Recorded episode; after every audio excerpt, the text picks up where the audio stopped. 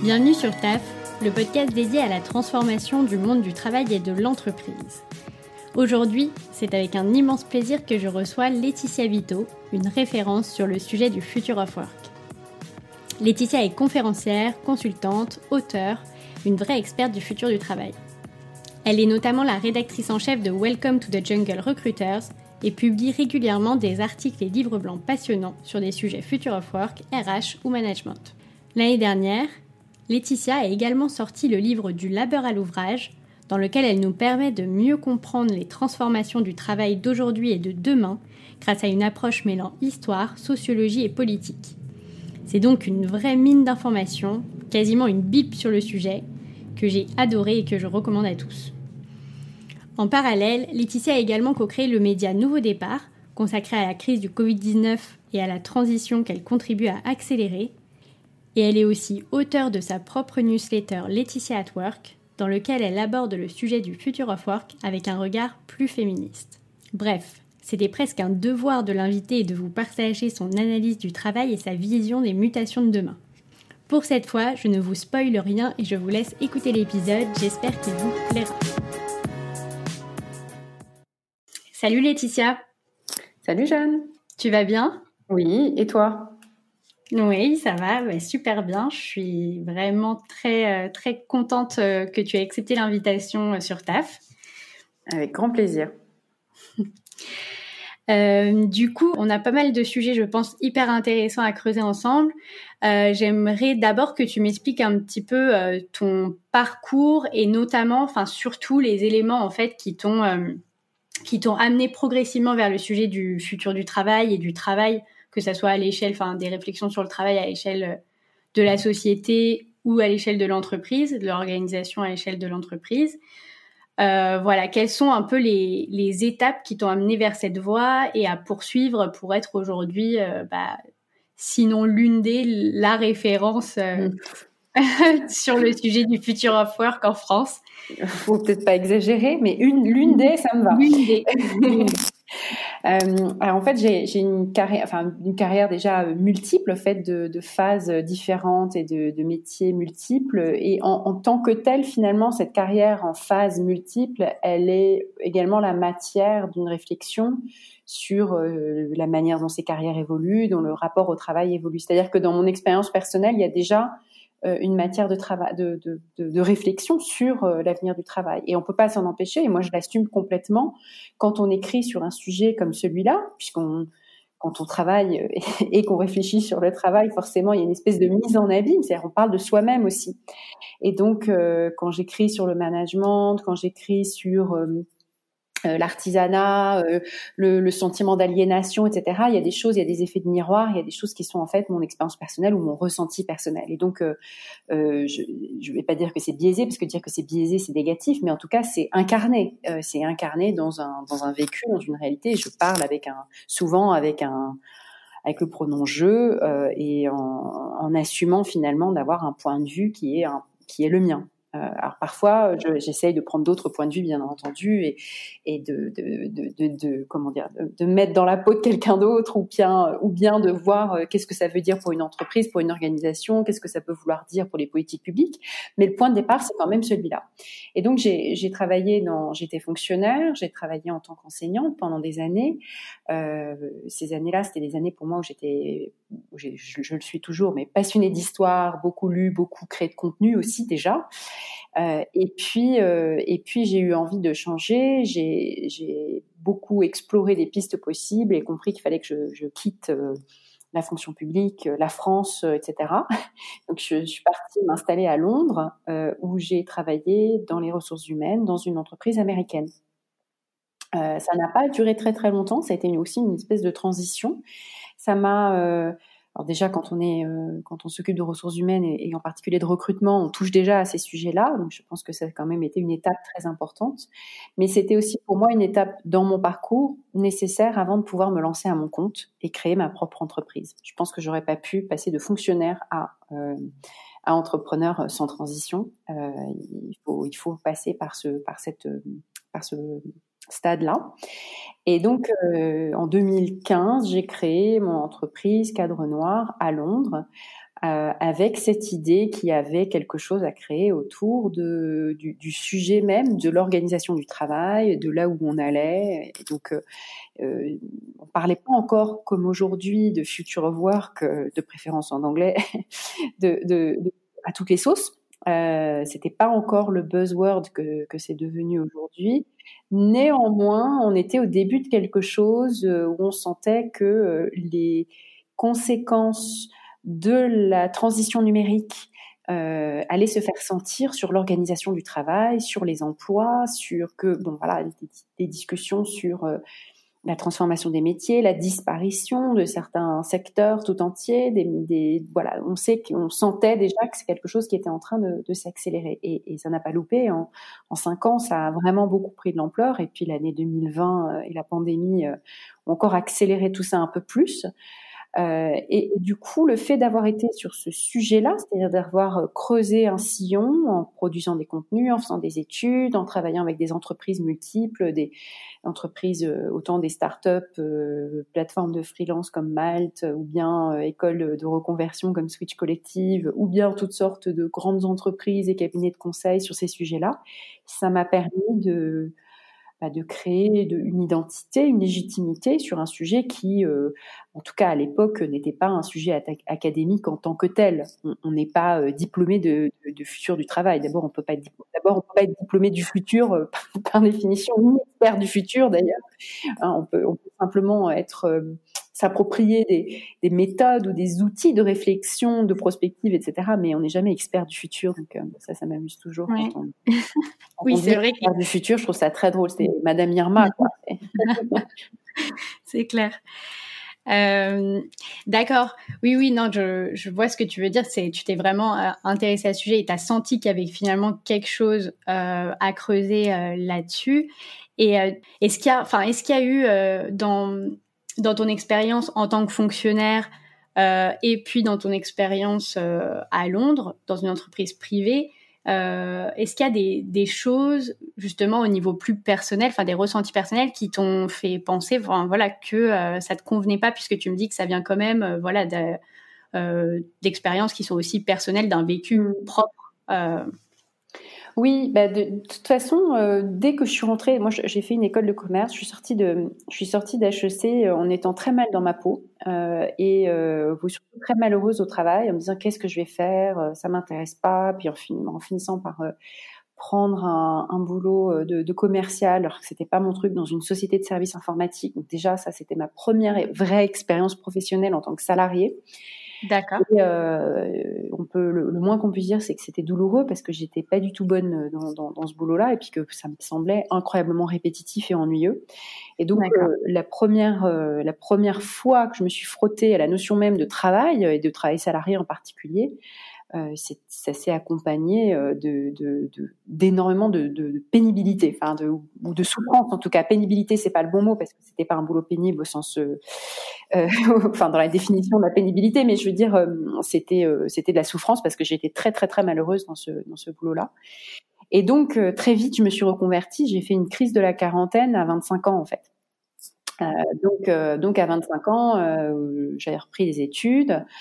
Euh, et j'ai passé une agrégation d'anglais et puis ensuite j'ai travaillé, j'ai enseigné dans une euh, dans le supérieur en classe en classe préparatoire en prépa HEC puisque j'avais HEC l'agrégation du coup c'était un peu logique et euh, et, et j'ai enseigné à Sciences Po euh, l'histoire politique américaine du XXe siècle qui était euh, sujet qui me plaisait beaucoup. Donc il y avait tout ce côté histoire. Et quand on étudie l'histoire, et notamment euh, l'histoire américaine, britannique, etc., bah, il y a la partie euh, finalement dans l'histoire, euh, la partie travail, histoire du travail, elle est très importante. On la trouve partout parce que le, le, le travail, euh, si cette chose euh, protéiforme qui concerne beaucoup d'aspects de, de, de, la vie, qui touche un peu à tout, autant à la sociologie qu'à l'histoire, qu'à la politique. Et donc oui, quand on fait de l'histoire, on touche déjà à ce sujet-là. Donc je dirais que d'un point de vue intellectuel, beaucoup des éléments que j'ai développés plus tard dans professionnellement euh, autour du future of work, c'est des choses que j'avais étudiées euh, euh, dans, dans l'histoire en fait. Donc je fais je, fais toujours beaucoup d'histoire. par ailleurs, l'expérience de, de, de, prof, d'enseignante, je l'ai beaucoup aimée. Euh, je, c'est pour ça que j'en ai gardé des éléments. En fait, il y a des tas de choses que je fais qui ressemblent à ce que je faisais quand j'étais enseignante. Mais il y avait euh, des tas de choses qui ne me plaisaient pas, en particulier euh, une, dévalorisation très forte du métier. C'est-à-dire que, en fait, j'assumais pas d'être euh, qu'on pose sur moi un regard qui était un regard méprisant en fait. Et, la société française est, pour le coup méprise énormément ses professeurs, ses enseignants. Ils sont très mal payés et, et c'est le reflet, c'est le reflet de l'idée qu'on se fait d'eux en fait. Euh, les blagues sur les vacances, le fait qu'on fiche rien, etc. Moi, j'en avais vraiment marre euh, et, ça me ça me pesait beaucoup. Ça me pesait beaucoup parce que on met sur les sur les épaules de, de pas mal de de, de, de, de, ces, de ces individus qui travaillent dans les, dans, les services euh, pour les autres, donc qu'on parle des infirmières ou bien euh, voilà, tous ceux qui travaillent dans le, dans le service public, on met sur leur, euh, sur leur épaule l'idée que ils sont un poids pour les finances publiques, qu'ils pèsent, qu'ils coûtent, qu'ils sont un fardeau, euh, par opposition à un secteur privé qui serait, euh, lui, créateur de valeur. Donc on a d'un côté la valeur, la création de valeur, là on n'est pas un fardeau, et puis de l'autre côté, ah bah, le public, c'est le fardeau, euh, ça pompe la valeur. Et l'année 2020, c'est bien, ça a bien montré l'inverse. Hein. Ça a bien montré que précisément euh, ceux qui sont les plus essentiels et là où il y a le plus de valeur, eh bien c'est ça, c'est ce qui accompagne les individus, ce qui les aide, ce qui les soutient, ce qui les soigne, euh, ce qui les, forme, les accompagne, etc. Donc, euh, donc je pense qu'il y a, vraiment quelque chose de cet ordre-là euh, dans le regard qui est posé sur sur le service public qui, était un peu pénible et puis la manière dont c'est organisé, c'est très c'est anonymisé, euh, on est un numéro, il euh, n'y a pas de, il a pas de ressources humaines hein, dans l'éducation nationale, euh, la, la, la, notion de mobilité n'existe pas, l'ambition c'est tabou, donc on peut pas progresser, avancer, hein, tout le monde doit être égal. on parle, on parle en points, on parle pas en individu ou en qualité ou en singularité. C'est des points, des grades, etc. Enfin, c'est, très, voilà, c'est cette espèce d'organisation bureaucratique qui avait, qui avait des qui avait des avantages, et en particulier, euh, en particulier à l'époque industrielle, mais qui a été modelé, façonné un peu sur le modèle de l'usine. Euh, voilà, on a des générations, hop, on les, on les comme des batchs, hein, on, les, on les met dans une classe, on les fait sortir, ils sont, ils font la même chose. C'est très, euh, c'est très déshumanisant en fait. Et, euh, et, et, bon, bah, je, je, pense que ça faisait partie des choses qui m'ont, qui m'ont lassé. C'est très, c'est répétitif en fait. Euh, même si l'intérieur, la relation, l'intérieur, c'est-à-dire le, le contenu lui-même, le cours, la relation avec les individus étudiants, ça c'est quelque chose qui dont, dont, dont je me je ne me serais pas lassée, euh, mais le, le, contexte dans lequel le travail été fait ne me plaisait pas. Donc en fait, en gros, euh, il a fallu que, bah, il a fallu que j'invente euh, une combinaison unique des, des, choses que j'aimais bien, en, en, laissant de côté les choses que je n'aimais pas, à savoir justement cette euh, ce côté anonyme, ou le côté dévalorisant, ou le côté répétitif. Euh, et puis euh, en entreprise, ce que je n'ai pas aimé, moi, c'était être manager en fait. C'était le, lien de subordination.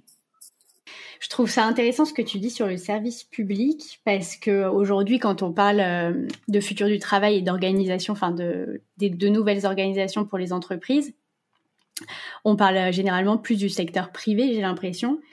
Euh, mais c'est vrai qu'à t'entendre, bah, il y aurait euh, énormément aussi de boulot à faire euh, dans le service public pour justement, enfin, enfin, arrêter un peu avec cette rigidité, l'anonymisation. Enfin voilà, j'ai l'impression que du, du, côté du secteur privé, tout ce qui évolue un peu et tous les sujets dont on parle sont un peu vers l'opposé de ça et vont évoluent dans le sens inverse.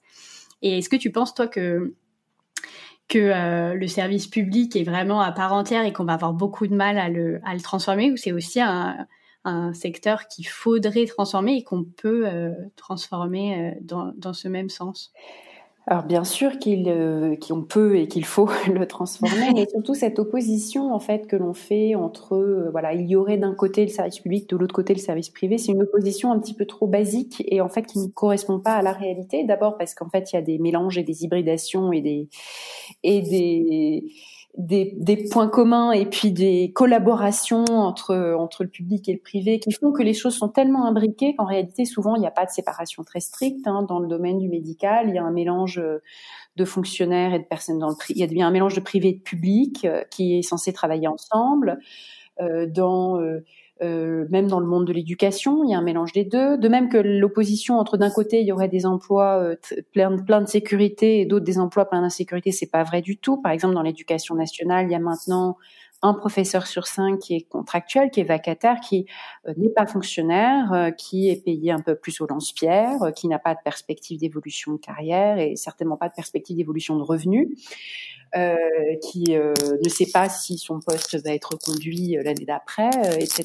Donc, dans tous les postes de l'administration, c'est pareil. Il y a des fonctionnaires qui travaillent côte à côte avec des contractuels qui n'ont pas du tout les, les, mêmes les mêmes sécurités et qui pourtant pourtant le travail le travail se ressemble. Et on dit souvent que l'État est le pire employeur. Euh, le pire employeur de France parce que euh, dans le cadre de, des emplois de l'État, il y a des choses illégales qui sont faites à répétition. Par exemple, des CDD à répétition à certains postes euh, dans l'administration, dans l'éducation nationale, etc. Donc déjà, ça c'est une opposition qui est pas tout à fait, qui est, enfin, qui est pas pertinente. Après, donc, du point de vue de, du point de vue de l'organisation du travail ou de la nature du, de l'organisation elle-même, là aussi, il y a plus de points communs entre une administration et une grande banque euh, qu'entre euh, euh, une grande banque et une, et une autre entreprise privée, par exemple. C'est-à-dire qu'il y a la même culture, c'est euh, le même type, euh, le même type d'individu qui travaille, euh, ça va, ça va ressembler. Il y a d'ailleurs des va-et-vient du point de vue des carrières entre des grands postes dans la banque et puis dans, dans la haute administration. Par exemple, des gens qui travaillent à Bercy et qui font des passages dans des, dans des grandes entreprises privées, où en fait, sociologiquement, c'est le même monde et du point de vue de la culture de l'organisation, il y a pas mal de points communs. Alors que une, start, une petite start-up n'importe quelle petite PME et cette grande banque n'ont pas grand-chose à voir, bien qu'elles appartiennent toutes deux au secteur privé. Enfin, et c'est le dernier point euh, sur la question justement de la valeur, euh, bah là aussi, euh, c'est une opposition dont on sait bien qu'elle est complètement fallacieuse. C'est que il euh, n'y a pas d'un côté euh, quelqu'un qui crée de la, enfin un secteur, un, secteur privé qui crée de la valeur et un secteur public qui, qui, qui en détruit. Évidemment, évidemment, c'est pas ça. Euh, il faut penser en termes d'externalité, c'est-à-dire que par exemple, éduquer la population, c'est préparer les forces de production de demain. Mais même à l'intérieur du, du, du, du, public, on a de l'innovation, de la création de valeur qui ensuite est, est utilisée dans l'ensemble de, de l'économie. par exemple, alors c'est une économiste que j'ai interviewée récemment que j'aime beaucoup, qui s'appelle Mariana Mazzucato, euh, qui a écrit euh, plusieurs livres, dont un vient de sortir en France, qui s'appelle euh, L'État entrepreneurial, où elle tente de, battre en brèche cette idée que le, privé ne crée pas en fait, et, en réalité, alors l'exemple le plus connu, bien entendu, c'est la, la, création de l'internet qui vient du, secteur public américain, a, où il y a dans le domaine militaire des, milliards de dollars qui ont été investis dans l'innovation et dont ensuite toute l'économie s'est emparée. Et, pourtant, dit-elle, on a tendance à toujours nationaliser les pertes quand quelque chose se passe mal. Euh, c'est toute la société qui paye. Mais les gains, par contre, ils sont toujours privatisés. C'est-à-dire que la valeur, en fait, est accaparée par le privé, alors qu'elle devrait être beaucoup mieux redistribuée dans l'ensemble de, l'économie et de la société. Donc c'est intéressant que, de montrer que voilà cette opposition public-privé, elle est finalement, euh, elle est complètement artificielle et que en fait les choses sont beaucoup plus complexes. Mmh. Ouais, ouais, très intéressant. Ça m'a fait rire ton terme de crise de la quarantaine à 25 ans. Oui. Parce que j'ai l'impression que, euh, que là-dessus, tu es aussi euh, un peu avant-gardiste parce que j'ai l'impression qu'on a de plus en plus de crises de la quarantaine à 25 ans et que finalement, aujourd'hui, euh, c'est assez courant de euh, réfléchir à un nouveau job ou changer d'envie à 25, entre 25, 30, 35 ans. Oui, et même avant même d'avoir commencé à travailler. C'est que moi, j'avais oui. mes étudiants, donc mes étudiants que je suivais encore quand ils étaient en école de commerce, qui avant même d'entrer sur le marché du travail, euh, étaient déjà en train de se poser des questions existentielles de, de, de ce qu'on associait euh, voilà, culturellement à la crise de la quarantaine. c'est drôle. Ouais, ouais, c'est Et moi, j'étais seule hein, à, à, 25 ans. Moi, j'avais 25 ans, donc il y a plus de 15 ans, euh, c'était pas encore très très courant et j'ai eu beaucoup de d'étonnement, beaucoup de, réactions euh, du type euh, "Mais t'as fait HEC pour être prof", avec euh, tout le mépris qu'on peut imaginer là-dedans. Enfin, des choses. Et puis, ben, quel est le problème? Enfin voilà. Et puis aujourd'hui, on a l'impression que ces questions que je me posais ou ce mal-être que je ressentais et dont moi j'osais parler déjà, euh, ben, finalement, c'est un sujet de conversation courant. On en parle beaucoup. Ça a bien été montré par la réaction euh, à l'expression bullshit job qu'avait lancé euh, l'anthropologue David Graeber. Étonnamment, quand il est mort cette année, enfin quand il est mort là, euh, il y a quelques mois, fin 2020, David Graeber, il est mort à Venise d'ailleurs mort, mort soudaine, pas du tout, euh, pas il était pas du tout malade, hein. mais euh, ça a, causé une très grande émotion parce que finalement, euh, il avait, bah, il avait mis le sur quelque chose qui euh, a interpellé des millions d'individus en fait. Et même parmi ceux qui ont été émus, touchés par par son décès, euh, certains n'ont jamais lu ses livres, euh, qui sont d'une très grande érudition. C'est des gros pavés. Hein, c'est vraiment un, intellectuel euh, avec une très grande rigueur. C'est pas, pas forcément facile à lire. Le, le, livre Bullshit Job, il est facile à lire, mais son livre sur la dette, il y a plein d'autres livres qu'il, a écrits qui sont pas forcément, bah, c'est, pas des lectures de plage. mais, pourtant, grâce à des articles, grâce à tout un tas de, conversations qu'on a eues, parce qu'on s'est approprié les, les mots et les questions qui, qui, qui l'a qui l'a euh, qui l'a popularisé, on va dire. Euh, et ben du coup, euh, oui, du coup, on, est vraiment sur un sujet de corde, sensible qui, qui est le, presque un, phénomène de société massif.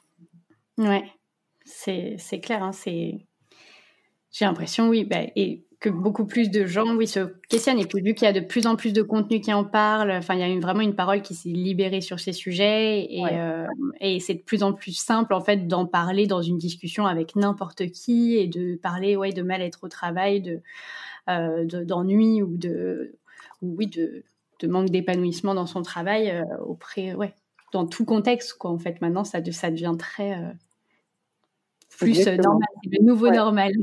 Exactement, exactement. Euh, alors, dans ton livre du, du labeur à l'ouvrage, qui, euh, qui aborde bah, beaucoup de, de sujets euh, autour du travail et de l'organisation du travail, euh, tu t'expliques euh, vraiment très clairement euh, pourquoi le modèle du salariat tel qu'il a été conçu est plus adapté au, au monde du travail actuel.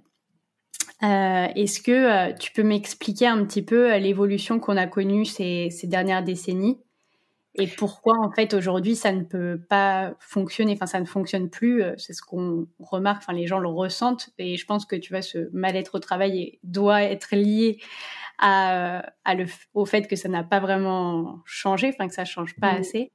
Est-ce que tu voilà, tu peux me revenir un petit peu sur, mmh. là-dessus? Alors, tu as posé la question de manière euh, intéressante parce que je, pense que c'est, enfin, je dirais, j'aurais envie de dire d'abord que c'est pas tout à fait ce que j'ai dit euh, dans, ce que je dis dans mon livre en fait, c'est que euh, en, fait, il ne reste du modèle salarial du siècle dernier que des aspects négatifs et pas les aspects positifs. Et en fait, il faut peut-être d'abord redire que le salariat du XXe siècle, c'est c'est une invention et un système extraordinaire. Euh, parce que, alors ce que j'appelle le contrat de labeur, c'était l'idée qu'en échange d'une, du, en, échange de la subordination, en obéissance à un chef, et puis d'une certaine aliénation liée à la division des tâches, le fait de refaire des, tâches euh, assez limitées et toujours identiques, bah, en échange de ça, en gros, en échange d'un truc chiant, tu beaucoup, beaucoup d'avantages, un agrégat euh, d'avantages multiples qui était non seulement la sécurité de l'emploi, euh, et, du coup, avec cette sécurité de l'emploi, par exemple, qui s'incarne, qui se matérialise dans la fiche de paye, cette fiche de paye, ça a ouvert l'innovation du crédit bancaire, donc tout d'un coup, ça t'a donné accès à l'emprunt bancaire, la possibilité euh, d'accéder, euh, enfin d'acheter une maison, d'acheter une voiture, la consommation, etc. Et puis en même temps, ça s'est accompagné de la création de tout un tas de nouvelles institutions de protection sociale. Donc c'était euh, une assurance chômage, une assurance santé, la sécurité sociale créée juste après la guerre. Euh, au Royaume-Uni où moi j'ai vécu, c'était le, fameux NHS, hein, le, service de santé. Donc, en fait, en gros, dans le package, il y avait beaucoup de choses. Il y avait des revenus euh, futurs, ta retraite, il y avait des vacances, des congés payés qui se sont euh, étoffés euh, au fil au fil du XXe siècle. si bien que bah, finalement, bah, quand tu travailles pas tout le temps, tout le temps, et que tu es vraiment bien protégé, et qu'en plus ça vient avec une identité sociale, avec des syndicats qui te protègent, le fait de savoir que bah, dans deux ans tu gagneras plus qu'aujourd'hui, euh, et que bah, finalement le plaisir que tu as euh, à bien profiter de tes week-ends dans ta belle maison avec ta famille, euh, ton chien, ta voiture et tes vacances, etc., fait que bah, ça passait. L'aliénation, le côté un peu chiant, passait très bien. Et puis en plus de ça, en, en, travaillant, je sais pas, par exemple en travaillant dans une usine à fabriquer quelque chose, tu, tu, tu n'avais pas forcément l'impression que ce que tu faisais était, était mauvais, mal. Au contraire, faire tourner l'économie, c'était faire du bien à, la nation. Tu avais euh, cette expression dans le contexte américain, ce qui est bon pour General Motors est bon pour l'Amérique. Donc euh, tu savais que tu vois ce que tu faisais, euh, c'était c'était quelque part vertueux, ça servait, c'était aligné avec l'intérêt général. Et puis bah, ce qui s'est passé à partir des années, alors c'est très très très vrai à partir des années 70, c'est que tout d'un coup il y a des choses qui commencent à ne plus être alignées justement. Donc sur cette question de sur cette question du caractère vertueux de ce que tu fais, euh, justement, euh, produire, euh, produire des biens de consommation aujourd'hui, c'est teinté de quelque chose de très négatif. C'est polluant, ça, ça, ça laisse des ça, ça, émet des gaz à effet de serre, ça contribue au changement climatique, ça contribue à une montagne de déchets, de trucs dont on dont on n'a pas besoin, ou bien ça s'accompagne de l'exploitation d'individus dans des pays en développement. Enfin, tout un tas de choses mauvaises, voilà, pour la planète et l'humanité. Euh, donc déjà tout de suite, euh, il y a déjà ce désalignement là euh, qui fait que on regarde un peu de plus près le travail lui-même, et puis surtout toutes les, tous les avantages. Donc cette identité politique avec des syndicats qui te représentent et qui, qui négocient pour toi des choses meilleures année après année, bah, tout ça, ça a décliné, ça s'est dégradé ou ça a disparu. Euh, il y a beaucoup plus de gens qui, euh, bien qu'étant encore officiellement salariés, bah, n'ont pas tout à fait la sécurité de l'emploi parce qu'ils sont en, CDD, parce qu'ils sont dans des entreprises dont ils savent qu'il y aura, euh, il va se passer des choses et qu'il y a des emplois qui vont disparaître. Enfin, tout un tas de choses qui font que d'une manière ou d'une autre, certains des éléments de cet agrégat disparaissent ou se dégradent. Or, la partie aliénation, c'est-à-dire lien de subordination et division du travail, elle n'a pas beaucoup bougé. Donc on a, euh, on avait ça avec des contreparties, et les contreparties se sont s'étant euh, largement désagrégées, mais du coup euh, ça questionne beaucoup plus le, la partie aliénation. C'est pourquoi, voilà, pourquoi se farcir ça? Pourquoi se faire chier, entre guillemets, pardon pour la vulgarité, si on n'a plus tous les avantages qui allaient avec? Et donc ça, c'est un processus très long de, précarisation, de dégradation d'un rapport de force, d'une répartition de la valeur. Hein. C'est les économistes comme euh, comme euh, Piketty, euh, Saez, etc., qui mesurent hein, l'évolution des, des inégalités et qui montrent que pour une grande partie des travailleurs, c'est vraiment à partir des années 70, c'est-à-dire la fin des Trente Glorieuses, hein, que on a bah, quelque chose qui se qui se dégrade et voilà une courbe qui qui va dans l'autre sens. Et donc, euh, et donc c'est à partir de là en fait que ça a commencé à se faire cette euh, désagrégation.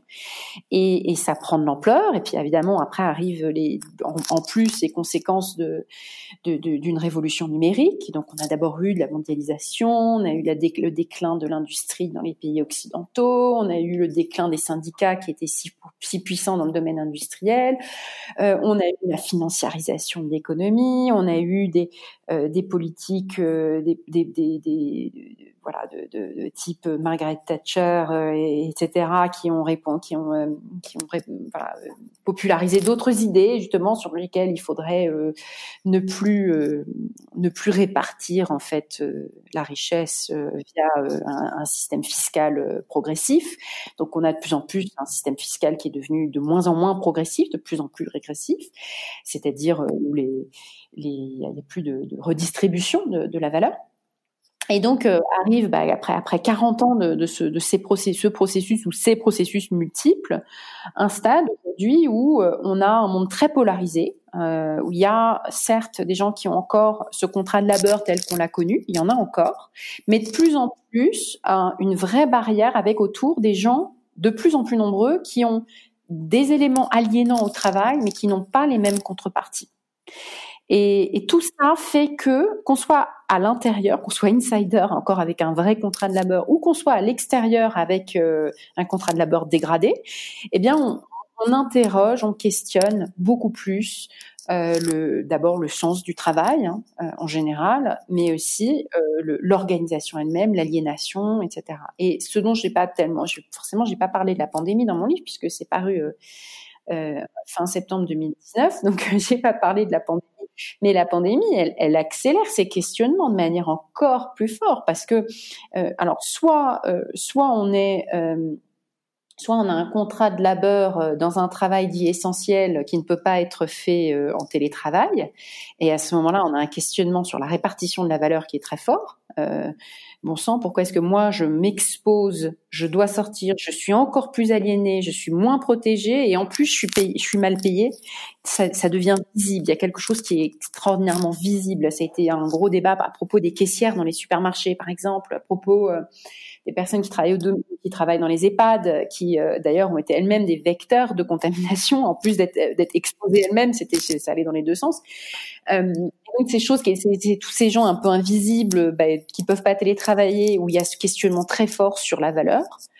Euh, et puis de l'autre côté, des gens qui peuvent euh, télétravailler, euh, mais qui se sont posés des questions sur le management, sur l'organisation, sur l'aliénation de plus en plus fort, parce que quand on réplique en ligne le présentéisme qu'on a connu au travail, hein, donc ce côté très aliénant de euh, je, quasiment la pointeuse, même si la pointeuse n'existe pas. Hein, faut arriver tôt le matin, partir tard le soir. Puis au milieu, on peut faire semblant de travailler, hein, mais on est là, on est là au bureau. Bah, ça, cette espèce de faux semblant là, euh, très difficile à maintenir à distance, euh, très difficile à, à, à, conserver, et donc questionner encore plus le, les, ses héritages et la nature du management. Donc l'année 2020 a à tout égard, en fait, est, une année de, questionnement et qui accélère cette remise en question d'un contrat de labeur dégradé, en fait, qui n'a plus les avantages d'autrefois, euh, et, mais par contre toujours les côtés euh, très aliénants. Oui, oui, complètement. Euh, je suis d'accord et je pense qu'effectivement, ça va ouvrir un peu encore plus les consciences de tous et notamment, euh, comme tu dis, des gens qui sont euh, qui ont été bah, en première ligne pendant cette, euh, cette crise sur oui le manque de reconnaissance, enfin voilà le, le, vrai gap qu'il y a entre leur travail, les efforts, enfin voilà la pénibilité de leur travail et et le fait qu'il n'y ait pas les avantages qu'il y avait avant, comme davantage de protection sociale, d'accès au logement. Alors là, moi, je parle un peu pour Paris, mais c'est vrai que à Paris, enfin, moi, j'ai des histoires de personnes qui, même avec un CDI à 3500 euros, n'arrivent pas à trouver un appartement. Enfin, c'est quand même euh, étonnant. Oui, à Paris, après, c'est presque un peu une exception parce que c'est une ville très petite et très dense. C'est la ville la plus dense d'Europe, hein, euh, l'une des plus denses au monde.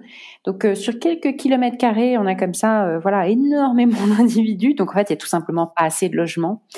Et, et ça, ça a poussé à cette situation un peu aberrante où on a des, des, des propriétaires qui sont en position quasiment de sélectionner parmi 500 dossiers de candidature et ils ont tendance à être ultra conservateurs, c'est-à-dire à choisir cette espèce de profil euh, qui qui est, qui est un archétype euh, devenu euh, minoritaire de quelqu'un qui serait non seulement en CDI, mais en plus en CDI avec quatre fois le revenu ou cinq fois ou six fois le revenu du, du par rapport au, prix du, du, loyer. Euh, donc quelque chose voilà qui, du coup est impossible pour 95% des gens en fait, puisque 95% des gens au moins, voire 99% ne rentrent pas dans ça dans, là-dedans. Et, donc euh, bah, ça consacre le fait que finalement pour se loger euh, ça devient un peu euh, la débrouille c'est tout le monde va avoir chacun son astuce son réseau c'est ces solutions uniques et un peu tordues pour pouvoir composer avec ce système-là. Mais, mais ce que ça provoque aussi, et là aussi 2020 va accélérer ça, c'est que Paris est une ville euh, qui euh, plutôt bah, va plutôt décliner un petit peu, enfin par rapport à d'autres villes euh, qui, qui font grandir davantage. Euh, il y a plutôt des habitants qui partent de, de, de, du centre de Paris parce que voilà, étant donné que c'est devenu le, la ville voilà, la vie, je crois que c'est la ville la plus chère d'Europe aussi hein, en termes de, vie, hein, c'est-à-dire de, de, ratio entre les revenus moyens qu'ont les gens et puis le prix moyen qu'il faut, le budget moyen qu'il faut pour y vivre. Euh, c'est pas un bon deal en fait. Donc à partir du moment où il y a plus de gens qui peuvent euh, y échapper, euh, trouver euh, par exemple travailler partiellement à distance, donc s'éloigner du centre-ville pour pouvoir habiter et vivre dans des meilleures conditions. Euh, je pense que ça, c'est un mouvement qui va beaucoup s'accélérer. On, en a déjà observé, euh, voilà, on a déjà observé quelque chose cette année, et puis c'est quelque chose qui va sûrement prendre de l'ampleur. Oui, et je pense que c'est une bonne occasion bah, de désengorger euh, Paris et de, oui, et de, pouvoir avoir un, un, plus grand confort. Ça, c'est vrai que c'est quand même le gros avantage des métiers que tu peux faire en partie à distance, c'est que de pouvoir, voilà, choisir son lieu de travail euh, et travailler euh, depuis n'importe où, c'est quand même un, vrai avantage pour, euh, pour choisir un peu la vie qui te correspond et là où, là, où tu aimerais vivre. En, mm. Et surtout dans les centres-villes, étant donné, comme tu l'as dit, que c'est devenu si cher d'y vivre, euh, t'as pas grand-chose euh, avec un, avec un SMIC, il n'y a pas grand-chose que tu peux t'offrir à Paris. Il hein. faut, vraiment vivre avec 4-5 personnes pour pouvoir y vivre avec un SMIC. Et donc, ce que ça veut dire, c'est que là aussi, depuis des années, euh, bah, il y a eu ce phénomène euh, de, gentrification qui fait que beaucoup, beaucoup de classes populaires ou des gens qui travaillent dans les services de proximité, qui sont, qui, soignent les autres, qui servent les autres à table, enfin tous ces tous ces métiers-là de service, bah, qui en fait n'habitent plus tellement ou habitent de moins en moins dans le centre-ville et de plus en plus dans des, des, quartiers plus éloignés, par exemple Seine, par exemple Seine-Saint-Denis. Et c'est intéressant cette évolution urbaine parce qu'on a observé ça aussi euh, à New York, à Manhattan en particulier, où euh, en fait, euh, bah, je ne sais pas quel est le pourcentage exact, mais ça doit être certainement être 80-90% des gens qui en fait ont des qui habitent dans le centre qui sont en mesure de télétravailler. C'est une écrasante majorité, c'est peut-être pas 90, hein, peut-être un peu moins quand même. Et puis surtout, il y a aussi des personnes retraitées et tout. Mais en gros, parmi les gens actifs, il y a une écrasante majorité bien supérieur à la moyenne nationale, qui est dans des postes qui sont des postes télétravaillables, des postes qui peuvent être faits à distance. Et donc à, New York, ce que au moment où est arrivé le, confinement, New York c'est vraiment la ville qui a le, plus souffert au monde euh, en termes de morts, de de, de, bah, de baisse d'activité, de baisse de revenus pour la ville aussi, hein, pour la municipalité bah, il y a énormément de gens qui sont partis parce que du coup c'était quand même assez insoutenable d'être euh, quand t'as plus aucun, aucun des avantages de la grande ville à savoir bah, la proximité avec les autres le fait de, de justement te frotter en permanence avec euh, des, des, des, gens intéressants et puis euh, d'aller au restaurant et d'aller au spectacle etc et eh ben ils sont tous partis enfin tous bien sûr pas tous mais beaucoup beaucoup beaucoup sont partis. Euh, ce qui a accéléré encore la non attractivité de la ville puisque tout le monde était parti. Euh, ce qui est euh, révèle en fait, a aussi un espèce de révélateur d'une inadéquation en fait entre la ville et, la ville et les besoins euh, et les besoins des gens. Donc euh, Paris, c'est un peu pareil, moins moins extrême que, que New York, mais c'est un peu pareil. Beaucoup de gens peuvent télétravailler. Euh, on l'a vu quand le premier confinement avait été annoncé, et puis même avec le deuxième, il y a eu un petit peu le, même phénomène. Bah, beaucoup de ces Parisiens un peu aisés qui ont accès à une autre résidence hors de Paris, ou, ou, euh, leurs parents ou leurs cousins ou que sais-je, sont partis, euh, ont quitté la grande ville. Donc, euh, donc ça montre bien en fait que justement beaucoup beaucoup peuvent télétravailler. Oui. Complètement. Et il y a pourtant toujours beaucoup d'entreprises qui résistent euh, à mettre en place le télétravail dans les entreprises. Il y a beaucoup de résistance, mais je pense que c'est je pense que c'est temporaire. Il y a des choses qui ne vont pas réussir à tenir, oui. Ouais. Je voulais te parler d'un sujet que tu évoques dans ton livre qui sont les règles d'unité de temps et de lieu de travail. J'avais trouvé ça intéressant et je voulais que voilà tu, puisses me réexpliquer bah, d'où viennent ces règles et pourquoi aujourd'hui euh, elles sont plus vraiment euh, applicables. Alors intéressant. D'abord, c'est euh, ce parallèle qui a été fait euh, souvent par beaucoup de beaucoup d'experts sur le sujet du travail entre les règles du théâtre classique qu'on appelait les trois unités, l'unité de temps, l'unité de lieu et l'unité d'action, qui s'appliquaient aux pièces de théâtre qui étaient écrites, qui faisaient que euh, on savait, par exemple, dans une pièce de, Molière, tout, bah, tout se passe, c'était le cas aussi dans les pièces de Shakespeare, tout se passe dans un, délai de temps limité, euh, dans un avec une unité de, de lieu euh, et euh, une unité d'action, c'est-à-dire que les choses se suivent et, on est capable de les comprendre de l'extérieur. Quoi. On comprend l'intrigue le, le, et, et, la manière dont elle avance et elle évolue. Et ces règles d'unité de, de, de, temps, de lieu, d'action, on a repris cette image ou cette, cette comparaison euh, à propos du travail. Euh, en disant, et finalement ça, ça date pas non plus d'hier, on, on, en parlait juste avant à propos du télétravail, mais en disant que euh, voilà, on a toujours euh, en tête euh, cette idée que le travail se fait peu ou prou dans les règles du théâtre classique, avec l'unité de temps, l'unité de lieu, l'unité d'action. Or, c'est de moins en moins vrai. Euh, c'est de moins en moins vrai et, et, en fait, il y a de plus en plus de séparation nette et d'espaces multiples.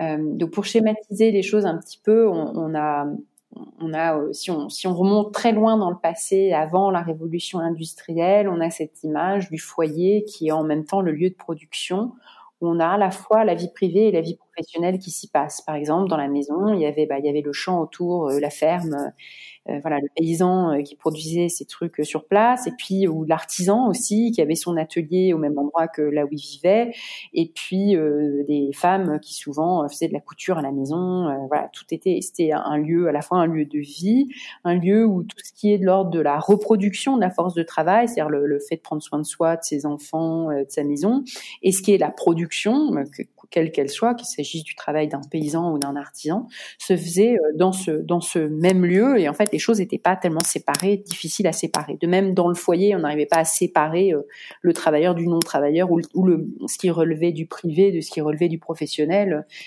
Dans, dans ce foyer d'origine là, dans ce foyer productif d'origine, tout est mêlé quoi, tout est mélangé. Et euh, arrive la révolution industrielle qui sépare des, espaces. Donc déjà, euh, déjà, il y, a un, secteur de l'industrie qui grandit, donc, euh, donc en parallèle de ce monde agricole qui lui s'intensifie et s'organise se, se, différemment, on a des usines qui sont créées parce que des innovations technologiques qui font qu'on a besoin de grosses machines dans un endroit qui peuvent pas du tout euh, que, que chaque foyer ne peut pas s'offrir. Et donc on regroupe les travailleurs dans un espace à part qui est cette usine euh, qui doit tourner. Les machines étant tellement chères elles doivent tourner en, en permanence. Et euh, les humains sont comme de la chair à canon qu'on fait tourner hein, les 3-8 pour que ça tourne en permanence et que la, la, production se fasse bien. Et puis arrive donc du coup cette séparation entre celui qui travaille alors bah, celui qui l'usine, c'était euh, un peu plus l'homme que, la femme. En fait, la femme, elle, y allait aussi, mais elle était moins payée et, moins bien et moins bien traitée encore. Euh, mais on a donc cette séparation entre le masculin et le féminin, entre l'ouvrier, euh, puis la personne qui conçoit les, ou, qui, ou dirige l'usine, ou qui conçoit les manières de faire, ou qui fabrique les machines, donc les, les ingénieurs. Donc déjà, c'est toutes ces séparations qui, qui, se créent, et puis cette espèce de prise de conscience qu'on a cette espèce, cet espace qui est multiple. Euh, et on crée des catégories plus ou moins artificielles entre la vie privée, la vie professionnelle, euh, la sphère domestique et la sphère de production, alors qu'en fait la sphère domestique euh, est, restait encore une sphère de production, d'abord parce qu'il y avait toujours des artisans, puis parce qu'en fait euh, bah, on continue, euh, on continue d'y travailler, euh, gratuitement ou pas gratuitement, mais on travaille à la maison tout le temps. quand on passe l'aspirateur, on travaille. Hein, quand on tout ça, c'est du travail.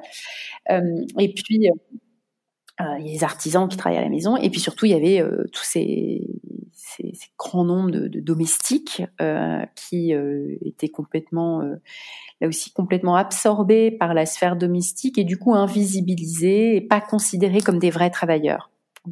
Et en l'occurrence, c'était surtout des femmes. Donc ces femmes qui étaient dans des métiers de service, qui servaient d'autres familles, qui étaient au service d'eux, euh, ben, ne sont pas rentrées dans cet imaginaire autour du, du, travail. Et donc déjà, on voit que là, il y a un grand angle mort, c'est que euh, après la révolution industrielle, on a commencé à ne plus voir ce qui se passait en dehors de l'espace usine. Et on a commencé à s'imaginer que voilà, cet espace usine, c'est là, et puis c'est devenu après l'espace bureau, c'est là que se passe, euh, que tout se passe. C'est là qu'est euh, que doit être l'unité. Donc l'usine, puis le bureau, c'est euh, c'est là qu'on qu'on produit, c'est là que sont les, ouvriers, les employés, euh, c'est là c'est là que tout se passe. Et puis il y a un dedans et un dehors. Euh, et ça, cet imaginaire, cette, cette, cette, euh, voilà, cette identité entre, entre l'usine ou le bureau et, et, et, la production, on a eu du mal à s'en défaire, alors que, comme je te le disais juste avant, c'était déjà faux en fait. C'était déjà, euh, enfin, il y avait déjà pas d'unité, hein, puisque il y avait cette sphère domestique qu'on qu'on ignorait et qu'on ne voulait pas voir. Et puis il y avait toujours des paysans, il y avait toujours d'autres trucs. Mais qui est devenu visible encore une fois depuis 30 ou 40 ans, c'est que cet espace euh, bah, soi-disant euh, cohérent euh, de production, en fait, il est là aussi déjà multiple parce que c'est des chaînes complexes, des chaînes d'approvisionnement et, et, de production qui sont complexes, où en fait on a des fournisseurs, on a des sous-traitants, on a des prestataires, on a voilà, on a déjà en réalité une, une, une, un environnement dans l'entreprise qui s'est énormément complexifiée avec euh, des personnes qui ne partagent ni euh, une unité de temps, ni une, ni une unité de lieu, ni une unité d'action. Ils appartiennent même pas à la même entreprise et pourtant ils travaillent ensemble. Et donc, on a vu émerger des, des concepts différents comme celui d'écosystème. On dit, bah oui, mais finalement, bah oui, un prestataire, bon, bah lui, il est consultant, euh, elle euh, est de, cabinet de, le cabinet d'expertise comptable et euh, elle est de chez McKinsey et que sais-je. Et pourtant, bah oui, on travaille ensemble, on produit quelque chose ensemble. Donc, on a quand même comme ça cette espèce de prise de conscience que la notion même de ressources humaines, elle est très étriquée puisque elle ne concerne au sens strict que les personnes qui sont liées à un employeur par un lien de subordination avec un type de contrat euh, spécifique. Et du coup ça fait euh, ça passe à côté ça fait abstraction de tout ce qui se passe autour euh, et, est-ce bien pertinent?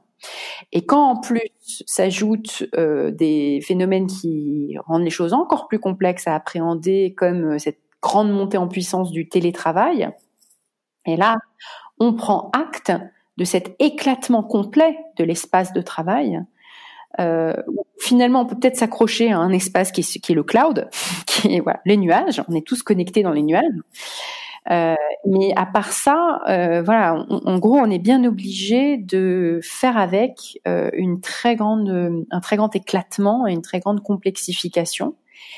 Et, et la montée du télétravail questionne encore plus le rapport au temps, parce que disait aussi à l'instant, euh, bah, la, pointeuse en télétravail, euh, ça n'a pas beaucoup de sens. Le présentéisme, ça n'a pas beaucoup de sens. Et puis pour que la collaboration fonctionne bien, en réalité, c'est beaucoup mieux d'avoir un peu plus de travail asynchrone, de travail collaboratif asynchrone, où en fait on, apporte sa pierre à un édifice, euh, pas forcément en étant tous ensemble connectés en permanence. Donc parfois sur des temps différés. Et, et, de la même manière que un, quand on a euh, euh, quand on commande chez un ébéniste un meuble, bah, le ébéniste fait ça comme il veut, autant qu'il veut. on s'engage sur un résultat à une date plus ou moins précise, et puis euh, et puis voilà. Et puis tout le processus, où on n'est pas on n'est pas forcément en permanence connectés ensemble. Donc voilà, donc plus d'unité, enfin plus d'unité. Il y en avait jamais en fait, mais maintenant on est bien obligé de l'accepter. C'est intéressant euh, que tu reviennes euh, sur euh, le modèle un peu plus, enfin plus plus artisanal, plus paysan, dans, dans lequel en fait avant on travaillait presque de chez soi. Enfin, le travail était, on travaillait pour sa propre production, presque, voilà. Mmh. Et il n'y avait pas vraiment de limite entre la vie professionnelle et la vie personnelle. Et aujourd'hui, moi, je me questionne, tu vois, sur le fait de. Alors, il y a le télétravail qui est encore euh, qui vient encore jouer un rôle un peu plus important là-dedans mais en dehors du télétravail même je trouve que tu vois quand on aborde euh, tous ces sujets euh, d'espace de travail qui soit plus agréable de bien-être au travail euh, de de mettre en place des choses pour que les salariés soient plus épanouis euh, etc je, je me questionne tu vois sur le le fait de de pouvoir finalement euh, du coup délimiter un peu le pro du perso et est-ce qu'on mm. va on va réussir à le faire. Parce que tu vois il y a un peu euh, le côté l'entreprise qui s'occupe de ton bien-être euh, au travail et finalement va t'inciter à être bah, même dans tes activités peut-être hors que ça soit pour aller prendre un verre faire une soirée un team building etc enfin être de plus en plus présente dans d'autres moments que les moments où tu travailles je me dis, il y a peut-être euh, voilà un risque où en fait on va complètement mélanger les deux et être tellement épanoui dans le travail qu'on va vers euh, être plus que dans le travail. Donc je veux bien ouais. savoir ce que tu oui, C'est une grande question parce que, en fait, justement, avec le contrat de labeur, il a été rendu attractif, acceptable, voire attractif, avec tout, grâce à toutes les protections qui se sont mises en place au XXe siècle. C'était des protections qui visaient à empêcher l'exploitation, en gros. Donc, au départ, les premiers ouvriers euh, travaillaient 80, 80 heures par euh, semaine, euh, se faisaient complètement avoir, sortaient lessivés, n'avaient que un, éventuellement que le dimanche de repos et encore. en général, mouraient tôt. Quand ils étaient malades, ils avaient évidemment pas de pas de revenus de substitution. Ils n'étaient pas soignés, ils devenaient devenaient clochards, hein, tout simplement. Donc voilà, ça c'est le monde, le début de début de juste après la révolution industrielle et en gros jusqu'au début du XXe siècle, c'était comme ça. Euh, et, et, donc, on a créé ces protections euh, en partant du principe qu'en fait, euh, bah, on n'est pas, on n'est pas tous égaux à la table de négociation. Il y a des forts et il y a des gens plus faibles. Quand on est, quand on est détenteur de beaucoup de capital et que, et que on, a une très grosse usine, on est plus fort que le petit ouvrier qui doit nourrir sa famille et, et qui ne possède rien. Et, et, donc, bah, se sont mis en place tout un tas de d'institutions qui visaient à protéger. Donc c'est un droit du travail, des conventions collectives, des, euh, ça prend plein de formes et plein de noms, la sécurité sociale évidemment avant tout, et puis tout un tas de règles, de, limites, de choses qui ne peuvent pas être faites. Euh, on, a dit aux employeurs non, ça non, euh, ça sera pas possible. Non, non, embaucher quelqu'un de 9 ans, on va, on va, on va arrêter. On va arrêter. Euh, et, donc on a, voilà, on a, on a mis en place tout ça et puis là, euh, on entend parfois des discours sur oui, mais bon, tout ça, ça, ça veut plus rien dire, etc. Oui, bah non, il y a toujours euh, des forts et des faibles, et il y a toujours besoin de protection. La question, les, questions qui se posent, c'est euh, comment est-ce qu'on peut adapter des protections, adapter les protections qu'on avait imaginées dans le cadre d'un travail typiquement à l'usine, etc. Puisque c'est là que les protections étaient les meilleures. on l'a répliqué un peu dans le monde du bureau, plus ou moins bien. Donc, euh, par exemple, euh, justement, les 3-8, euh, le fait de dire que bah, le travail de nuit, il y a certains qui ne peuvent pas le faire parce que c'est trop dangereux, ou bien le fait de dire que quand on travaille avec telle et telle machine ou tel et tel risque, eh bien, on a telle et telle protection qui doivent être, qui doivent exister, et tout ça. Et toutes ces protections, au fait, elles n'ont pas du tout été pensées pour les travailleuses domestiques. Elle, elle pouvait travailler 80 heures par semaine, euh, être exploitée et être exposée aux produits chimiques. Euh, il n'y avait rien pour elle, hein. pas d'inspection du travail, rien. Petite parenthèse fermée. Euh, mais donc pour dire que, pour dire que comme le travail a beaucoup évolué, justement le cadre dans lequel il se fait n'est plus celui, ne correspond plus à celui pour lequel on avait imaginé ces protections. Euh, qu'il s'agisse de protection physique, psychologique et, euh, et matérielle, enfin financière et ben du coup on, a, on est face à une situation un peu euh, inadaptée, enfin euh, voilà, avec un décalage. Donc euh, certains qui sont en conditions de travail de manière beaucoup plus autonome se disent parfois à tort, parfois à raison que justement euh, leur situation ressemble davantage à celle euh, d'un artisan et que pour eux c'est très difficile de séparer vie privée vie professionnelle et que ce qui compte le plus euh, c'est leur autonomie. Et donc pour aller au diable les, les, ces séparations et les cases. Et, et dans certains cas c'est pas du tout un problème parce que ça ressemble en fait effectivement au travail autonome d'un artisan d'autrefois et que bah, dans ces conditions-là, euh, les gens ils gèrent comme ils veulent euh, et ils créent leur propre protection euh, s'ils en ont besoin. Mais il y a un grand mais, c'est que pour beaucoup de gens, bah, ils en sont conscients ou ils en sont pas conscients. Bah, en fait, du coup, justement, il y a un risque à nouveau de d'être complètement euh, à nouveau pas protégé du tout et en fait exploité, hein, pour employer un terme ancien. euh, et, et c'est ce qui se passe. C'est ce qui se passe pour beaucoup de pour beaucoup de travailleurs. C'est-à-dire que bah, du, du, coup, ce, tout ce discours sur l'autonomie, le bien-être, euh, le oh là là, tout ça, c'est des choses du passé, on en a plus besoin. Euh, bah, ça masque, ça masque du coup. Euh, des nouvelles opportunités pour des exploiteurs euh, de d'avoir accès à des gens plus qui sont une position de faiblesse et qui sont bien obligés d'accepter ce qu'on leur propose quoi. Et, là encore avec une dichotomie très forte entre ceux qui travaillent encore avec dans des cadres où il y a des bonnes protections et puis des gens qui travaillent dans des cadres où il y a plus de protection. Donc euh, il faut vraiment repenser repenser tous ces cadres disais tout à l'heure que Enfin, tu parlais de le présentéisme et, le fait, voilà, que quand télétravail, ben, on, on peut plus fonctionner comme ça. Enfin, on peut pas du tout calquer euh, ce modèle-là euh, au télétravail.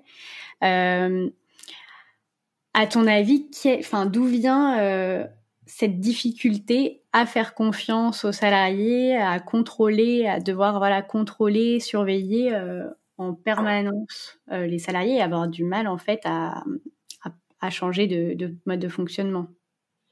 Il y a beaucoup de raisons. La principale euh, est liée au fait que toutes les structures et institutions et le management en fait partie, les ressources humaines en font partie, qu'on a créées sont héritées du modèle de l'entreprise industrielle de type Fordiste. Et donc, euh, on réplique euh, ce qu'on connaît. Et quand on a, quand tout a été façonné, tout a été imaginé pour. On parlait des, des protections tout à l'heure. Euh, on l'a bien vu, hein, des protections, mais même euh, des choses très simples hein, comme l'ergonomie, le, le, fait de se protéger son dos, etc. Ben, on voit qu'on n'a pas de protection quand on est à domicile. On ne sait pas très bien comment le réimaginer.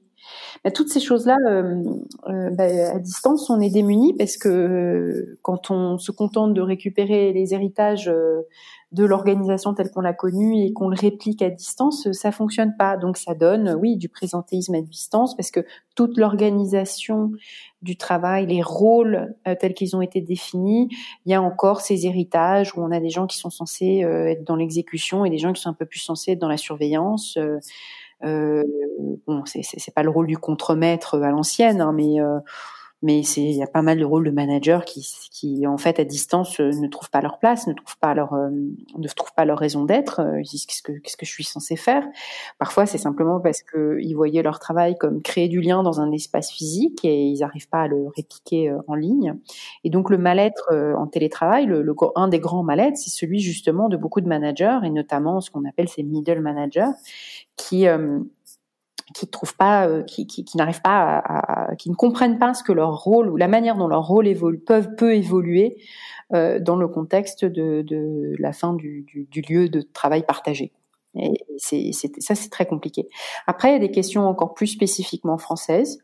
Euh, ce qu'on sait, c'est que cette culture du présentéisme, elle est beaucoup beaucoup plus forte en France qu'au Danemark, euh, qu'aux Pays-Bas, et que euh, c'est lié à, là aussi à une, culture globale euh, où les gens ne se font pas confiance les uns les autres. C'était c'était le sujet d'un livre qui avait beaucoup fait parler de lui il y a plus de dix ans par Yann Algan, qui s'appelait La fabrique de la défiance, et qui parlait de, la désagrégation de la confiance dans les rapports sociaux, la confiance des uns envers les autres.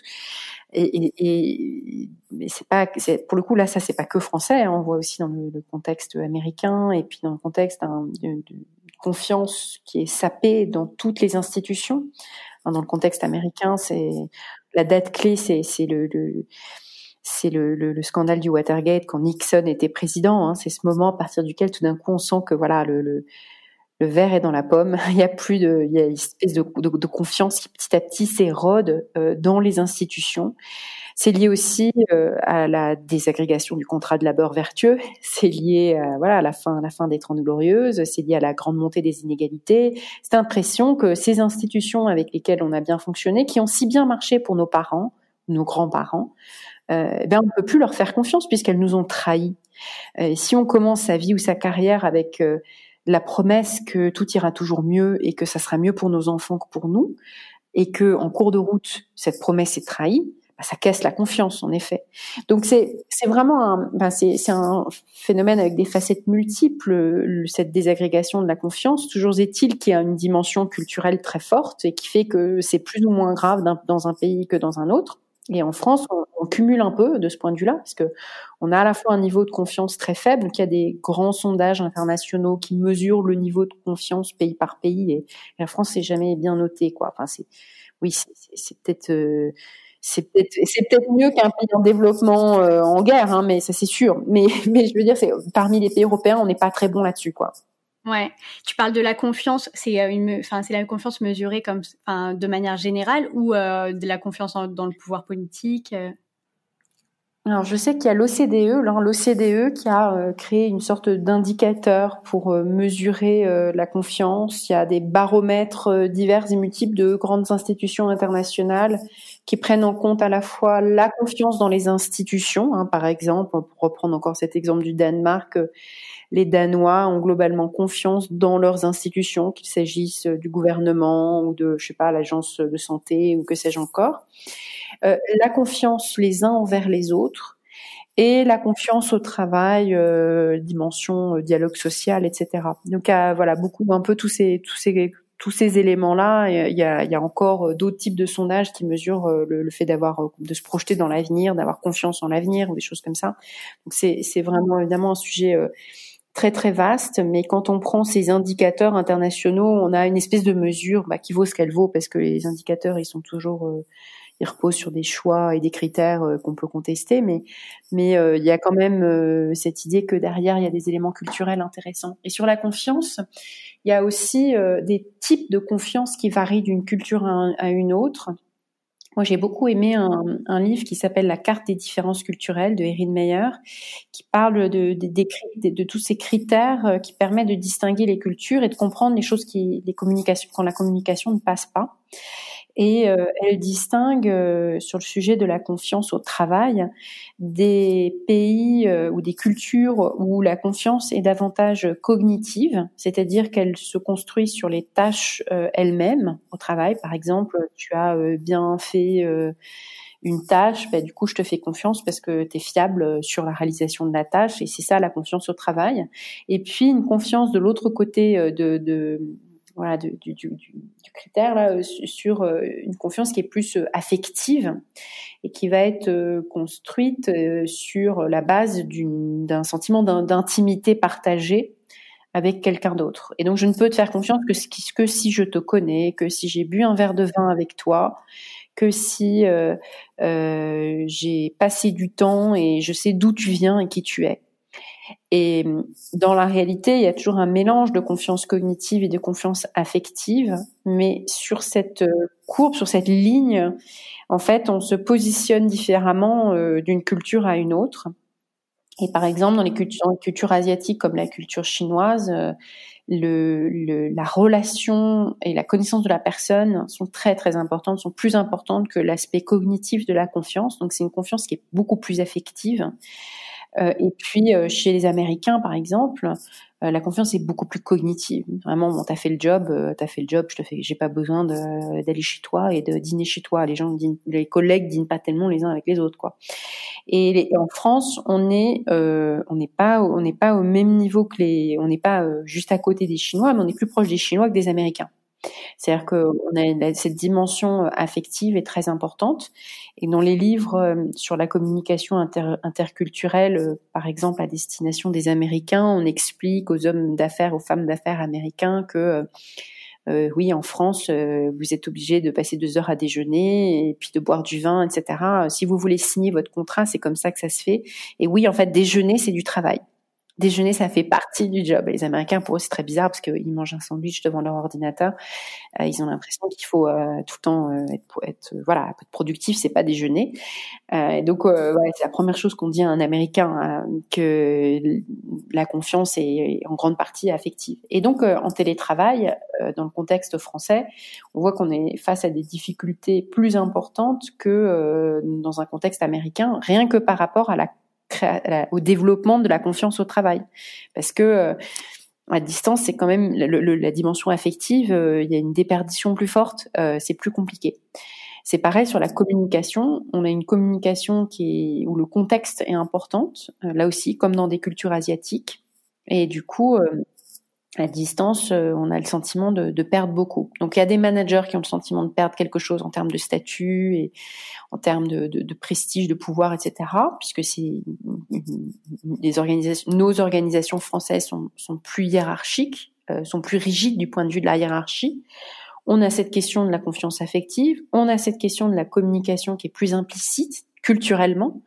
Ça fait beaucoup d'éléments culturels qui expliquent que ça a été quand même plus compliqué en France qu'au Danemark c'est une obsession pour le Danemark, c'est un très bon exemple le Danemark parce que c'est tout ce que la France n'est pas.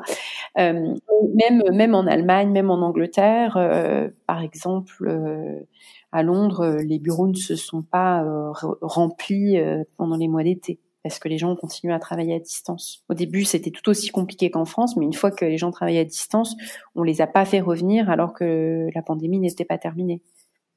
Ouais.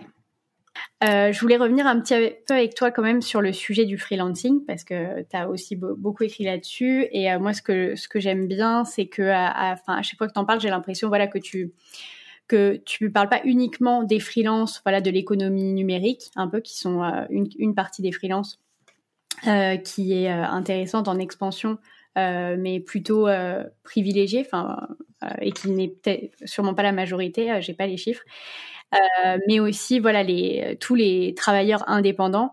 Euh, alors d'ailleurs dans ton livre tu euh, tu parles de la dénomination des travailleurs indépendants et de de dire plutôt travailleurs autonomes qu'indépendants parce que finalement on n'est pas si indépendant que ça. Enfin certaines catégories de travailleurs en tout cas ne sont pas si indépendants que ça. Est-ce que tu peux m'en parler un petit peu plus? Oui, c'est une question compliquée, cette euh, notion même de dépendance ou d'indépendance. Euh, ça fait l'objet de beaucoup de débats juridiques sur des créations de, de statuts, de troisième statut, et on voit qu'on a des définitions différentes d'un pays à un autre. Là aussi, il y a euh, cette idée qu'on peut être indépendant tout en étant dépendant d'un seul client. Euh, et ça, ça peut être le travailleur indépendant dépendant. Dans certains pays, euh, c'est un troisième statut justement. Mais en réalité, même si on travaille pour un gros client, est-ce qu'on est, si on est en fait, on est plus ou moins dépendant selon, par exemple, la qualification, le, travail qu'on a? Parce que si on fait, je sais pas, si on est développeur informatique sur une compétence qui est très très en demande sur le marché, le client en question euh, qui, t'emploie euh, à temps complet, en fait, si tu le perds, tu sais que tu peux en retrouver un autre très facilement derrière. Et donc, en fait, on arrive très vite à des débats assez compliqués sur qu'est-ce qui constitue vraiment la dépendance ou l'indépendance. Euh, parce que tu es économiquement, d'abord tu es économiquement dépendant de, tes clients, ça c'est sûr, mais si tu en as plusieurs, du coup, est-ce que tu es indépendant parce que tu en as plusieurs? Ou bien, euh, en fait, euh, si tu en as un mais que tu peux en retrouver un autre facilement derrière, est-ce que tu es quand même indépendant? C'est très compliqué. Du coup, il n'y a pas un critère qui fait l'unanimité.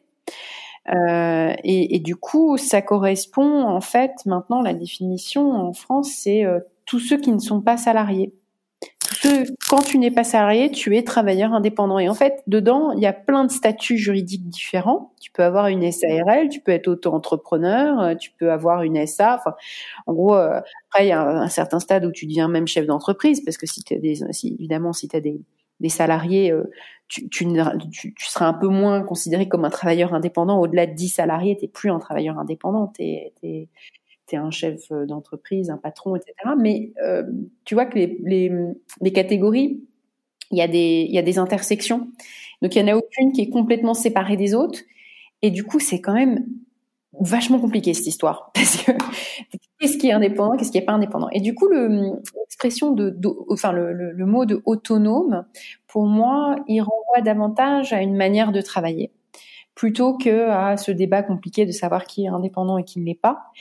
Euh, et, l'autonomie, c'est euh, très simplement défini comme euh, la possibilité pour toi de choisir les moyens d'arriver à un objectif. C'est-à-dire que tu, tu, tu, es dans une relation qui est quand même plus contractuelle, où euh, voilà, on, tu sais que tu as euh, par exemple tel délai et tel objectif, et puis ben, bah, tu te débrouilles comme tu veux et on ne surveille pas entre temps quoi.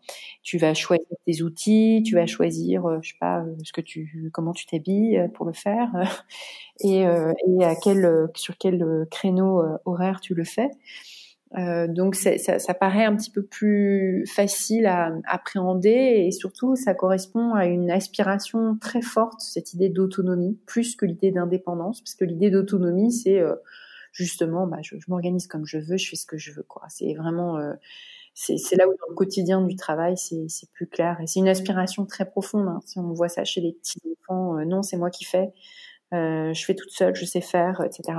Et parfois ça se perd parce qu'on a parfois tellement pris l'habitude pendant des années euh, d'avoir quelqu'un qui nous dit exactement quoi faire que quand on se retrouve euh, à devoir décider soi-même, ça peut être pas facile. Oui, d'un autre côté, c'est aussi le, je pense, le manque d'autonomie qu'on te donne dans l'entreprise qui qui incite beaucoup de travailleurs à finalement se mettre à leur compte pour gagner cette autonomie. Oui, c'est une raison assez forte, ça et le fait de de pas avoir des bonnes des bonnes conditions matérielles de travail dans mmh. une relation salariée salariale ou, de ne pas trouver de travail notamment chez les personnes de plus de plus de 45 ans qui se disent bah non mais là je pense que je vais être obligée de me mettre à mon compte. Mais oui l'autonomie la flexibilité le fait de pouvoir choisir tes clients tes missions quand tu es dans une position privilégiée euh, tout ça, euh, ça c'est raison euh, très forte de choisir de te mettre à ton compte. Il y a quand même une bonne partie de, des gens qui qui sont sur des métiers de service qui, qui, pour qui c'est un vrai choix. Oui, c'est vrai. Euh, donc, au niveau de, cette montée du, freelancing et donc de, de la diversité aujourd'hui des, statuts, en fait, parce qu'on a de plus en plus une entreprise et est amenée, comme tu disais, un peu, on, parle plus d'écosystème parce que finalement, euh, il n'y a plus que les salariés qui travaillent entre eux, mais tu as aussi euh, des prestataires, des, gens extérieurs qui, qui s'intègrent au travail euh, de l'entreprise. J'aurais aimé avoir ton avis sur l'impact de la montée du freelancing sur les fonctions RH. Il y a certaines, certains départements RH, je pense, qui, qui souhaitent s'approprier le sujet et traiter et s'occuper en fait euh, de tous les collaborateurs de l'entreprise, qu'ils soient salariés ou euh, freelance. Et, euh, et, en fait, il y a quand même beaucoup d'entreprises encore qui fonctionnent, euh, enfin, qui, qui s'occupent des freelances par leur service achat, par le département achat. Et voilà, je voulais savoir un peu comment tu voyais ça et voilà quel était l'impact sur sur les RH. Mmh. Alors oui, on l'a évoqué tout à l'heure, au sens strict, les ressources humaines, du coup, maintenant, représentent une part euh, de plus en plus petite de l'ensemble des travailleurs qui créent de la valeur dans une entreprise, puisque, euh, en plus, depuis la révolution numérique, a et en particulier euh, Internet, il y a encore une autre catégorie, on va dire, de parties prenantes qu'il faudrait aussi prendre en compte, c'est les utilisateurs qui, dans certains cas, en fait, font du travail. Euh, cette notion de travail gratuit euh, sur Internet, euh, par exemple, si c'est toi qui remplis ton formulaire pour acheter un billet de train, bah, c'était avant, c'était fait par quelqu'un derrière un guichet. Euh, donc c'est un travail, tu vois. Il y, a plein de choses comme ça. Puis évidemment toutes les données que tu produis et que tu donnes à une entreprise, qui permet à cette entreprise de créer de la valeur sur ton dos ou pas sur ton dos, mais bah, Parfois, tu as une contrepartie, parfois, tu n'en as pas. Mais en tout cas, euh, ça questionne encore, encore, encore plus loin que la question entre ce qui est ressources humaines et ce qui n'est pas ressources humaines, c'est que ça questionne qu'est-ce qui est travail et qu'est-ce qui n'est pas travail, encore plus profondément. Et ça, c'est presque une question, euh, enfin, c'est une question économique et une question même philosophique. Mais en tout cas, les, les ressources, les, enfin, les professionnels des ressources humaines, ils sont un petit peu aux avant-postes de ces questionnements-là. Parfois, ils, parfois ça les intéresse pas de, de, se poser ces questions-là, mais dans un certain cas, euh, oui, parce que euh, pour ce qui concerne, euh, par exemple, des freelances ou certains prestataires qui euh, travaillent sur des relations de longue durée avec l'entreprise ou sur des missions longues, ben, on a des enjeux qui sont qui sont exactement les mêmes que pour des ressources humaines, qui sont comment on l'intègre, comment on recrute et comment on comment on mesure les soft skills, euh, comment on évalue, ensuite euh, voilà euh, tout ce qui est onboarding, intégration, hein, comment est-ce qu'on quel accès à l'information euh, euh, voilà. Et il y a cette question qui est posée qui est une question un peu euh, un peu anecdotique mais mais, mais rigolote. C'est quand tu fais ta fête de Noël qui, qui, qui qui est invité à la fête? Est-ce que c'est que les salariés ou est-ce que c'est aussi un certain nombre de, de prestataires etc et, et jusqu'ici beaucoup de beaucoup de professionnels des RH se s'accrochent à des catégories du type attention, euh, si je traite mon prestataire, mon freelance euh, comme un, un salarié, bah, je, je, suis à risque de requalification en salariat, comme si, euh, comme si tout le monde allait redemander, la, allait, utiliser ça. Mais enfin, c'est une réalité, c'est que si, ça, si la relation se passe mal et qu'il y a un problème, euh, c'est les, les, les, prud'hommes vont se reposer sur un faisceau d'indices. Et parmi ces faisceaux d'indices, le fait d'avoir traiter euh, ton prestataire, ton freelance comme un salarié, parce que le salarié avait une adresse mail avec l'adresse de l'entreprise, avec le, nom de l'entreprise, avait une carte de cantine et mangeait à la cantine avec les autres, était présent au bureau en permanence avec les autres, avait, etc., etc. Tous ces faisceaux d'indices bah, font que ça va donner du grain à moudre euh, pour euh, faire avancer le, la requalification en salariat. Donc voilà, donc c'est, on voit bien que justement dans ces barrières qui existent entre l'interne et l'externe, ces barrières juridiques, statutaires, etc. Eh ben il y a tout un tas de de, de, problèmes en fait qui font que euh, bah, qui font qu'on peut pas, euh, qu'on pense qu'on ne peut pas, qu'on pense qu'on ne peut pas justement euh, appliquer le même régime à tout le monde. Ouais, c'est super intéressant. J'avais pas du tout pensé à cet aspect juridique, oui, de la requalification en contrat de travail. Mais c'est vrai que oui, comme tu dis, ça, ça joue forcément un rôle sur sur le fait, oui, de ne pas traiter le salarié. Bon, après, pas dans la relation euh, de subordination, parce que ça, euh, c'est quelque chose euh, qui distingue vraiment du coup le prestataire de, ou le freelance de, du salarié. Mais, mais en dehors de ça, pour toutes les relations que le freelance a avec l'entreprise, finalement, on pourrait très bien, oui, imaginer que, que ça soit la même chose. en réalité, très souvent, ça l'est. Simplement, c'est non dit. C'est pas, il euh, n'y a pas, voilà, il y a pas un contrat qui le met euh, spécifiquement noir sur blanc. Euh, mais de même, alors c'est très tabou de dire l'onboarding d'un freelance, mais en réalité, un free, si c'est une mission longue et importante, bien sûr qu'il y a un onboarding. On va présenter tout le monde, on va avoir des rituels, on va mettre, on va créer un compte sur Slack, on va, etc., etc. Donc, en réalité, en réalité, tout ça, ça existe. Euh, en réalité, quand on recrute euh, quelqu'un, euh, parce que c'est une forme de recrutement, même si c'est un contrat commercial, bah, il y a des savoir-faire ou des critères qui sont qui sont de l'ordre du, recrutement. Enfin, il faut être un bon recruteur. il faut évaluer des soft skills, etc. Simplement, on ne le dit pas. On ne le dit pas, pas comme ça, et donc c'est un peu non dit. Et, le fait de ne pas le dire et de ne pas le formaliser, fait qu'on est peut-être moins bon qu'on pourrait l'être parce que euh, quand on peut pas assumer quelque chose, c'est difficile de s'améliorer. Euh, donc euh, voilà, il y a des, là aussi des espèces d'incohérences qui, je pense, pourraient évoluer à l'avenir. Ok. Super, ben merci beaucoup pour toutes ces pistes de réflexion et informations. On va, on va, on va terminer le, le, podcast par les trois questions de fin que je pose donc à tous les invités. Euh, alors la première, c'est si demain tu pouvais changer une seule règle ou une pratique dans l'entreprise, qu'est-ce que tu changerais? Euh, moi, je, ferais quelque chose pour empêcher encore plus le présentéisme, parce que c'est le truc qui m'énerve le plus. Euh, je te dis juste pourquoi, c'est que c'est une des causes principales des, énormes inégalités entre, femmes et hommes,